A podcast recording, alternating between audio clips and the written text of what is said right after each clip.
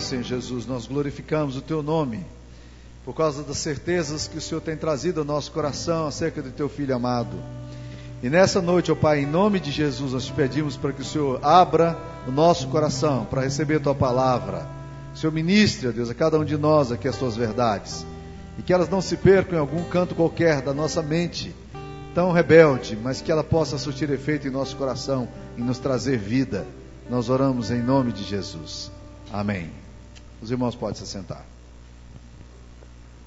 Abramos a palavra de Deus, Salmo 128. Salmo 128. A palavra de Deus diz: Bem-aventurado aquele que teme ao Senhor e anda nos seus caminhos. Do trabalho de tuas mãos comerás, feliz serás e tudo te irá bem. Tua esposa no interior da tua casa será como uma videira frutífera, teus filhos como rebentos da oliveira à roda da tua mesa. Eis como será abençoado o homem que teme ao Senhor. O Senhor te abençoe desde Sião, para que vejas a prosperidade de Jerusalém durante os dias de tua vida. Vejas os filhos de teus filhos, paz sobre Israel. Ah, mantenha a Bíblia aberta nesse texto que nós vamos estar estudando a palavra de Deus a partir desse texto aqui nessa noite. Meus amados irmãos, uma das coisas que para nós seres humanos é mais fundamental, mais interessante e que geralmente causa em nós alguma sensação assim meio de, de desconforto até, de ansiedade, é o nosso futuro. O que é que nós esperamos da nossa vida? Como é que nós gostaríamos de completar os dias da nossa vida? Como é que nós gostaríamos de ser visto não apenas pela, pelas pessoas, mas por Deus? Ou melhor, como é que nós gostaríamos, nós mesmos, de fazer a avaliação da nossa própria história quando nós estivermos olhando pelo retrovisor e percebermos o que nós fizemos, o que nós fizemos? Como é que seria a análise da nossa vida? Ibsen faz, escreve sobre, sobre um personagem muito interessante chamado Peer Gynt. E Gynt é um rapaz assim muito autêntico com as suas com a sua vida, com seus sonhos, com seus desejos.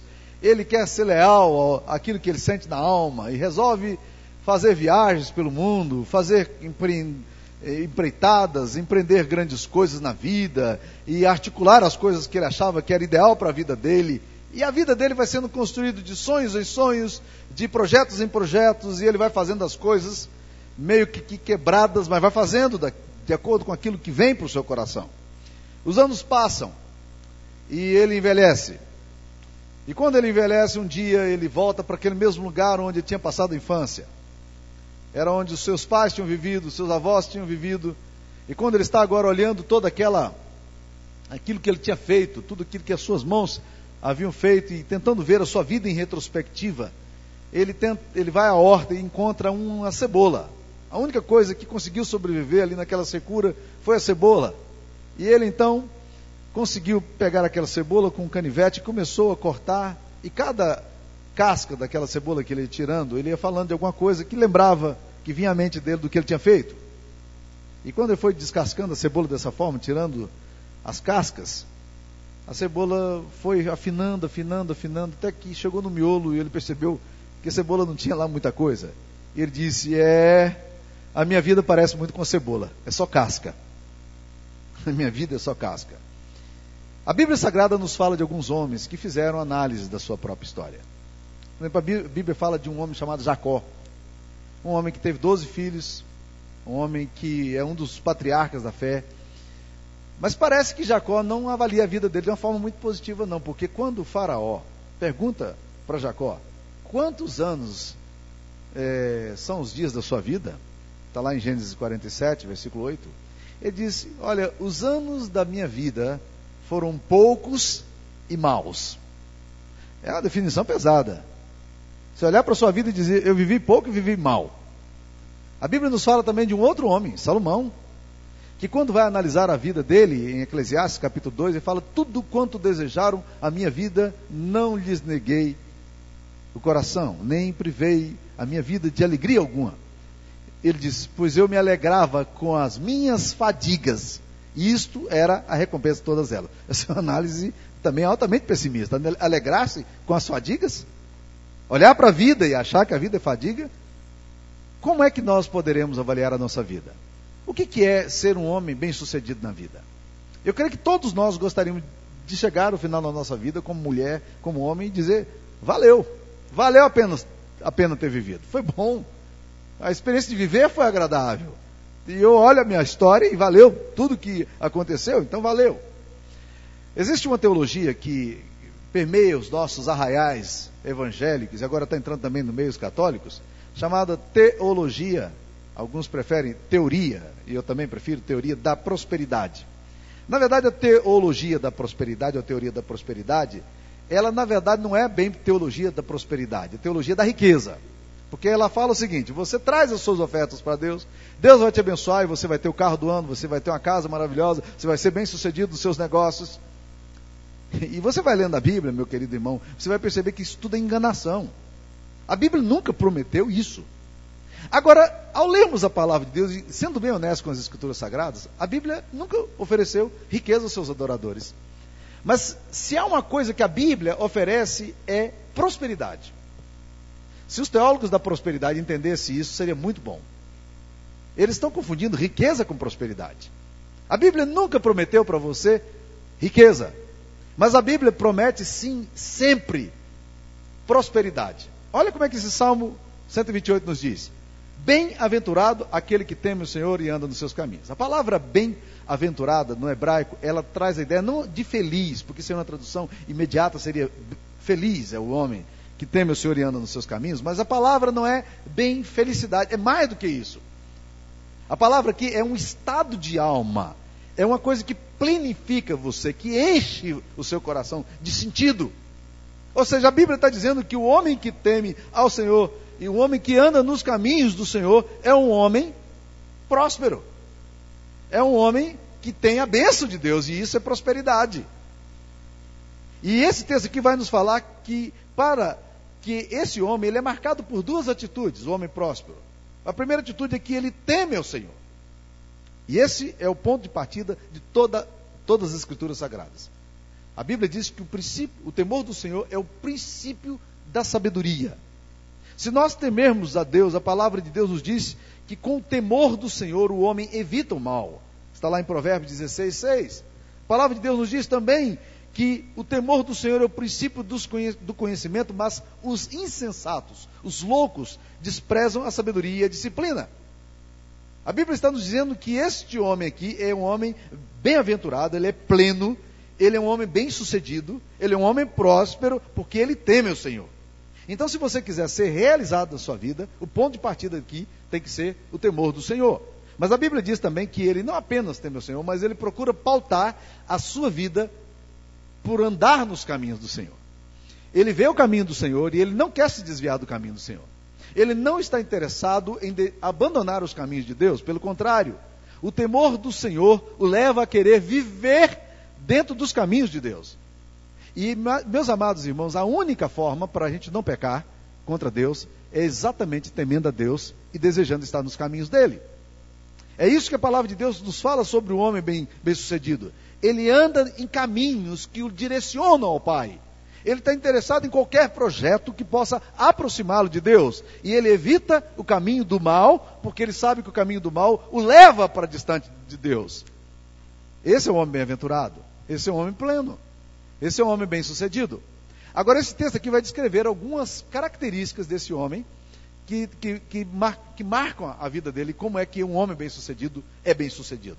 Então, se você quiser ser um homem bem-sucedido, olhando a sua vida pelo retrovisor, lá no final da sua existência e olhar e dizer: Eu fui bem sucedido, valeu a pena ter vivido. Então preste atenção no que a palavra de Deus vai dizer aqui. A primeira coisa que a Bíblia nos fala é que ele vai viver do trabalho das suas mãos. É muito interessante isso aí. Ele vai viver do trabalho de suas mãos, porque o texto diz: Do trabalho de tuas mãos comerás. E uma das primeiras coisas que esse texto nos fala é que ele encontra sentido e ele encontra significado naquilo que ele faz. Portanto, nas escrituras sagradas, o importante não é quanto a pessoa trabalha, mas quanto essa experiência de trabalhar traz e empresta sentido e significado à sua existência. Esse é o homem bem-sucedido. Isso nos leva a pensar em algumas coisas. Primeiro, que trabalho é bênção. Trabalho não é maldição. Trabalho foi dado por Deus muito antes do homem pecar. Quando o homem estava ainda no Éden, Deus deu atribuições ao homem. O homem tinha que nomear, dar nome a todos os animais. Era assim que Deus colocou ele no campo, ali no jardim do Éden, para cuidar das coisas, para cultivar o jardim, para proteger o jardim. Trabalho é alguma coisa que acompanha a raça humana e a Bíblia nos fala que é exatamente assim: que quando o homem ama o Senhor, quando o homem teme o Senhor, ele aprende a viver do trabalho das suas mãos. Ele consegue produzir e ter dignidade naquilo que ele faz. E isso, meus queridos irmãos, é uma coisa fantástica. O homem precisa do trabalho. E eu tenho pensado muito nessa questão, é, não apenas do ponto de vista é, de empresários cristãos, não apenas do ponto de vista também da missão da igreja. Às vezes eu confesso que eu fico meio angustiado com a proposta diaconal da igreja. Não, não necessariamente da junta diaconal, mas a proposta diaconal da igreja como um todo. Porque o nosso fazer é um fazer assistencialista. E quando você vai estudar a palavra de Deus, você percebe como a palavra de Deus está sempre orientando o homem, o povo de Deus, a trabalhar, a produzir riqueza, a gerar riqueza. Portanto, empresários da igreja, homens que amam a Deus, homens que, que, que temem o Senhor, homens que andam no seu caminho, deveriam estar sempre pensando como é que eu posso gerar riqueza, mas ao mesmo tempo com o meu trabalho e ao mesmo tempo dando trabalho para aquelas pessoas que precisam e devem viver da dignidade que o trabalho gera para a vida delas. Nós precisamos entender o lugar que o trabalho ocupa na nossa sociedade e no nosso coração. Porque a Bíblia diz que uma das características do homem próspero é que ele vive do seu trabalho. Ele não vive de mendigar, ele não vive de dependência. E aqui vai uma crítica histórica que para mim é, é alguma coisa que nós precisamos avaliar. Quando eu vejo todo o programa Bolsa Família do governo do governo do Lula, eu, eu entendo eu entendo o coração do nosso presidente, o desejo dele de tirar anos de ostracismo, de miséria, de centenas de milhares de pessoas que vivem e não sabem o que vão comer amanhã. Mas sem dúvida nenhuma nós precisamos questionar se essa metodologia é a metodologia mais apropriada. Porque quando nós tiramos o trabalho das pessoas, nós tiramos a dignidade das pessoas. E nós devemos fazer todo o esforço como igreja, como comunidade, como povo que ama Deus, para que nós vivamos do nosso trabalho, mas que nós também sejamos capazes de gerar riqueza suficiente para gerar trabalho para as pessoas que querem viver com dignidade. Por quê? Porque a Bíblia diz que uma das características do homem pleno é, é que ele vive do seu trabalho. Então nós temos que gerar riqueza para isso, para que as pessoas trabalhem. Então o trabalho não é apenas para você amontoar riqueza, mas o trabalho também tem que ser alguma coisa que vai levar você à dignidade sua, para você viver de acordo com aquilo que agrada a Deus, satisfaz o coração de Deus. Há um provérbio nordestino muito interessante que diz o seguinte: quem dá uma esmola a uma pessoa que é sã, ou mata de vergonha, ou, vicia, ou vicia o cidadão. E nós precisamos pensar no lugar, no espaço do trabalho. Trabalho é alguma coisa extremamente importante para a vida da pessoa e é um dos sinais da bênção de Deus para o homem pleno. Outra característica que esse texto nos fala de um homem pleno é que ele tem a, tem a ver com a sua relação na vida familiar. Olha no versículo 3 como é que o texto diz: Tua esposa no interior de tua casa será como uma videira frutífera. Eu acho muito interessante que o texto das Escrituras Sagradas fale da relação nossa com a nossa família, com a nossa esposa. E fala aqui agora que isso vai acontecer por quê? Porque a vida vai ser uma vida compartilhada. E uma das coisas que para mim é mais bonita, meus queridos irmãos, e para mim um dos maiores sinais de Deus é a gente envelhecer com a pessoa que a gente ama. É a gente entender que a gente está envelhecendo juntos. E eu sempre glorifico a Deus, e isso a Sara sabe, eu sempre digo isso para ela, mas uma das coisas mais belas que tem na, na relação de casamento é você poder ver que as fases vão passando, que os tempos vão se mudando, mas nós vamos aprendendo a construir a nossa história e a depender e a viver um com o outro, como a palavra de Deus ensina aqui para nós. A esposa compartilhando a vida, a vida sendo compartilhada, sendo dividida, sendo, sendo é, trabalhada. Eu sei que todos nós enfrentamos muitas crises nas, nas relações matrimoniais. Talvez você já venha de casamentos quebrados, mas eu, eu queria dizer a você que uma das maiores bênçãos da vida de um homem é poder sentar-se com sua esposa e dividir a história dele com a sua esposa. Existe um filme que eu, me chamou muita atenção, um filme chamado Vem Dançar Comigo, em que fala de um casal passando por crise e eles começam a se reencontrar no meio dessa crise. Mas uma das frases capilares daquele texto, daquele filme, é quando é quando o homem apreende um sentido maravilhoso do casamento e ele diz: Eu aprendi que andar com você é compartilhar o fato de que você é testemunha da minha história. É isso que a palavra de Deus está nos falando. É isso que a palavra de Deus está nos ensinando: que a esposa no interior da casa será como a videira frutífera. Você vai ter uma experiência de caminhar com sua esposa, de envelhecer com sua esposa, de andar com ela e poder celebrar a vida na dimensão daquilo que Deus deseja para você.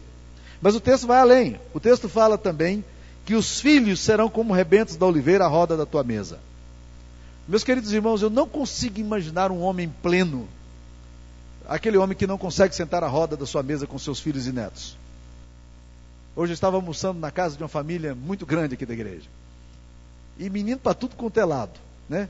Tem menino pendurado, menino batendo no outro, menino empurrando o outro, menino chorando, menino sujando a fralda, tudo que você imaginar acontece num cenário em uma hora e meia de experiência. Mas, meus queridos irmãos, eu não consigo entender nenhuma vida bem-sucedida e próspera sem essa belíssima imagem que hoje eu estava vivenciando. E uma das coisas mais plenas para a vida de qualquer ser humano é olhar para o passado e poder sentar com seus filhos ao redor da sua mesa e compartilhar com eles o pão. É isso que a palavra está dizendo de prosperidade. É isso que a palavra de Deus está dizendo, que é o homem próspero. Então você quer prosperidade na sua vida? Se você perguntar, pastor, você quer riqueza na sua vida? Eu digo, não, riqueza eu não estou interessado, não. Mas prosperidade, essa eu não quero abrir mão.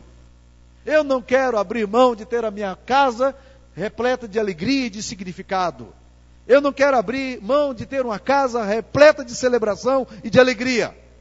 Eu não quero abrir mão do privilégio de poder assentar com os meus filhos e celebrar a experiência de estarmos vivendo como família a benção de Deus.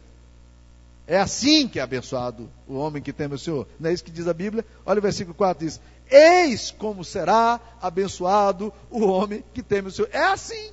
É dessa forma que é o homem próspero. Você quer, quer prosperidade na sua vida? É assim que é. Nós achamos que não. Nós podemos até imaginar que prosperidade são outras coisas. Mas na perspectiva da sabedoria divina, a prosperidade de um homem é a bênção de poder assentar à mesa com seus filhos e com seus netos. Porque o texto aqui fala de netos também, porque, olha lá o versículo 5: O Senhor te abençoe desde Sião, para que veja, vejas a prosperidade de Jerusalém durante os dias de tua vida, vejas os filhos de teus filhos, paz sobre Israel. Seja, a bênção está indo, ela está caminhando, ela está seguindo na história. Você olha lá adiante e você vê em perspectiva as bênçãos de Deus se renovando nos netos, nos bisnetos que vão surgindo. Você olha lá na frente e você percebe o mover de Deus, não apenas na sua família, do seu núcleo familiar, mas também a bênção de Deus que vai se manifestando na história. É assim que é abençoado o homem que teme o Senhor. Você quer ser uma pessoa próspera? Uma mulher próspera? Um homem próspero? É assim que é abençoado o homem que teme o Senhor e anda nos seus caminhos. É essa palavra de Deus para a nossa vida. E quando nós lemos as Escrituras Sagradas, meus irmãos, a gente percebe que a harmonia espiritual vai se refletindo nos filhos. O resultado são filhos sarados. O resultado são filhos que amam. O, o resultado são filhos que aprendem o significado de família. São filhos que aprendem a respeitar a esposa porque vê o marido, o pai respeitando a esposa. São filhos que aprendem a amar os maridos porque vê as esposas amando os maridos. São filhos que conseguem perceber a dimensão maior da unidade familiar, porque veem isso refletido em casa. Por isso são meninos do, é, é, sadios. O problema muito sério da nossa vida é que eu tenho ficado me perguntado muito sobre essa questão de geração. Porque toda geração tende a culpar a outra e acusar a outra geração de ser uma geração pior do que a nossa.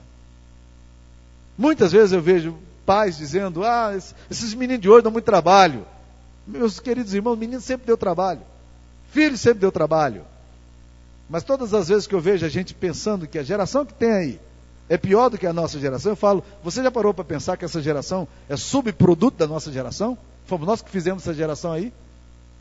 Ah, esses meninos tudo louco. Aí o popular, o jornal popular de hoje estava falando de que os meninos de classe média de Goiânia estão criando um problema seríssimo para a sociedade. Aí você diz, esses meninos descabeçados. Não, meus queridos. Não existem filhos problemas. Existem pais problemas. Não existem filhos é, é, que estão criando problemas dentro de lares que compreendem essa harmonia, essa dimensão de Deus. E para mim, meus queridos irmãos, a maior bênção da vida é você poder colocar seu, sua cabeça no travesseiro e dizer: O meu filho é um menino que me ama. A minha filha é uma menina que me ama. Eu gosto de estar vivendo aqui nessa casa porque essa casa me dá prazer. Eu gosto da minha casa porque minha casa é fonte de alegria. É isso que a Bíblia está falando sobre prosperidade. Você quer ser um homem próspero? Tema o Senhor.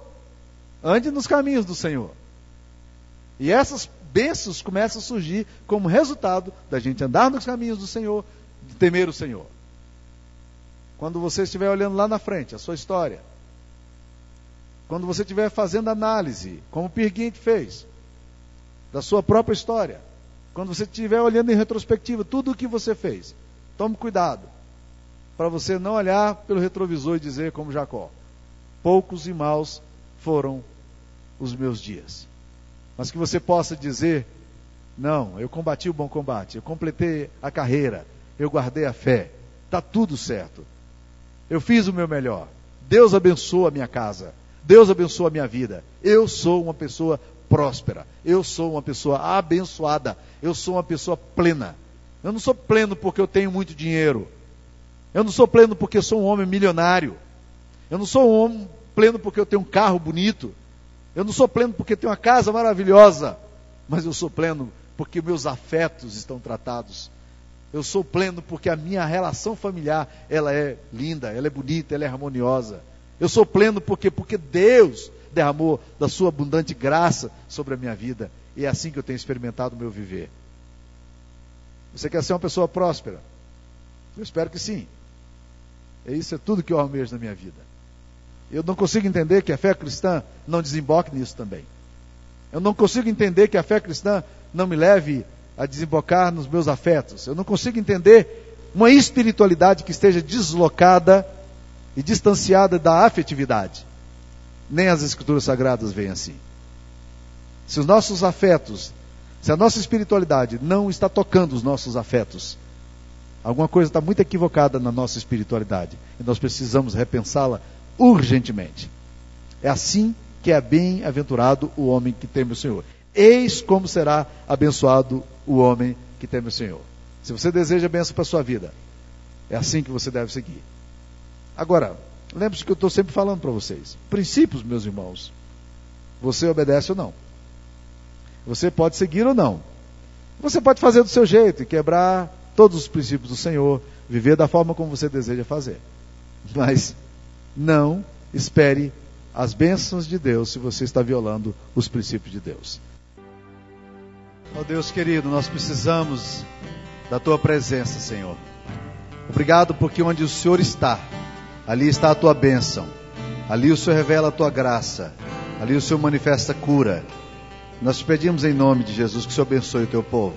E que a bênção do Deus Pai, Filho e Espírito Santo esteja convosco, irmãos, e com todos aqueles que amam e esperam a vinda do Senhor Jesus, hoje e sempre. Amém, Senhor.